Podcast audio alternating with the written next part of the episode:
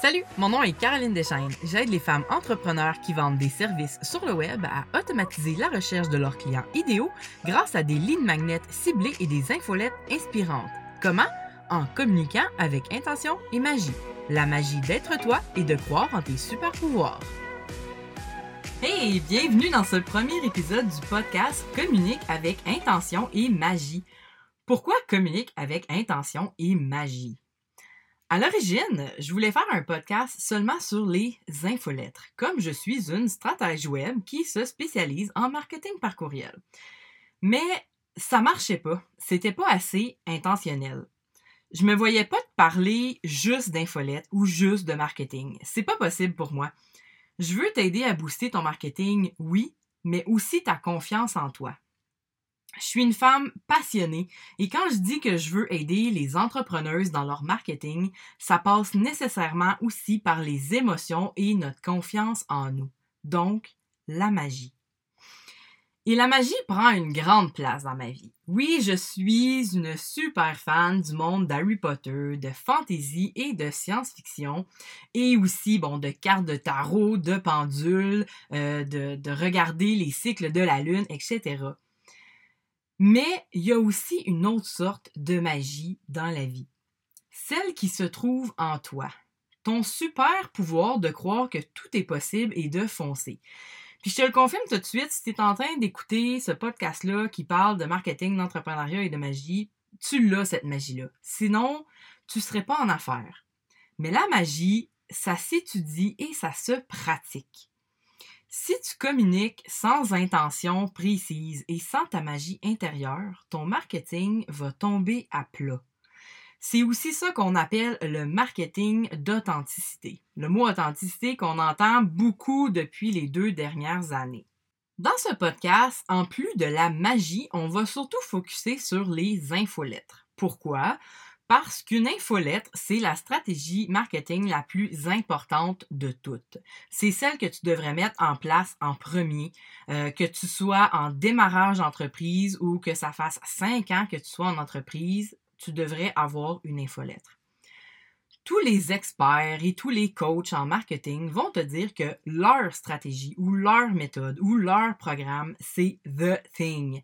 C'est la chose la plus importante. Ça va régler tous tes problèmes de marketing, de clients, de vente, d'argent. Évidemment, ils disent ça parce que eux aussi, bon, c'est des entrepreneurs et ils ou elles ont confiance en leur service et en leur capacité de t'aider et ils veulent donc te vendre leur service et que tu deviennes leur cliente. Mais la vérité, c'est qu'il n'y a pas une méthode meilleure qu'une autre. Newsflash, toutes ces techniques sont valides. Elles sont toutes bonnes. Elles fonctionnent probablement toutes très bien. Moyennant que tu t'investisses à fond dans le programme dans lequel tu t'es inscrite et que tu fasses ce qu'on te dit de faire, ben, il y a des chances que ça marche ton affaire. À condition, bien sûr, que tu saches c'est qui ton client et où le trouver. Mais il y a une chose que toutes ces stratégies marketing ont en commun, et c'est l'infolettre. Tous les experts en marketing, peu importe leur technique à eux, vont te le dire, récolte les courriels de tes clients cibles. Ton infolettre, c'est le seul moyen de conserver une liste qui t'appartient de tous les gens intéressés par tes produits ou tes services.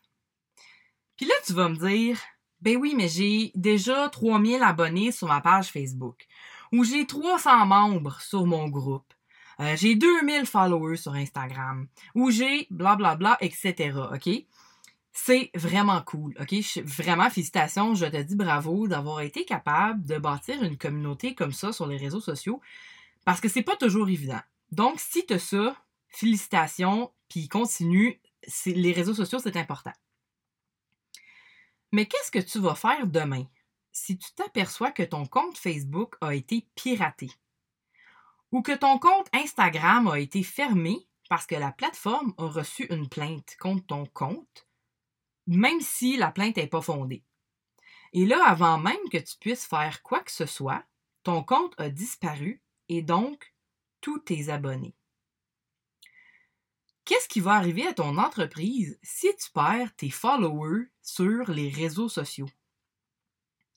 Tu peux pas juste leur envoyer un texto puis leur dire Oups, j'ai eu un pépin, euh, peux-tu te réabonner s'il te plaît? Ça marche pas, ça. Tu tu peux pas faire ça. L'infolette, ça sert à être propriétaire de ta liste d'abonnés et de pouvoir entrer en contact avec eux en tout temps sans te soucier des algorithmes des plateformes sociales. Donc, mise en garde quand même, tu pourrais perdre même ta liste courriel s'il arrivait quelque chose à la compagnie qui gère ton logiciel de marketing par courriel. Donc, une fois de temps en temps, pense à exporter ta liste et à en faire une copie et à la sauvegarder. Avec une infolette, tu peux au moins protéger tes fesses, à l'inverse des réseaux sociaux où tu ne peux pas exporter tes données et tes abonnés, ni les sauvegarder. Dans le prochain épisode, je vais t'expliquer pourquoi l'infolettre, c'est le dominateur commun de toutes les stratégies marketing. Puis dans les épisodes suivants, je vais t'expliquer qu'est-ce que je veux dire par communiquer avec intention et je vais aussi davantage te parler de la magie.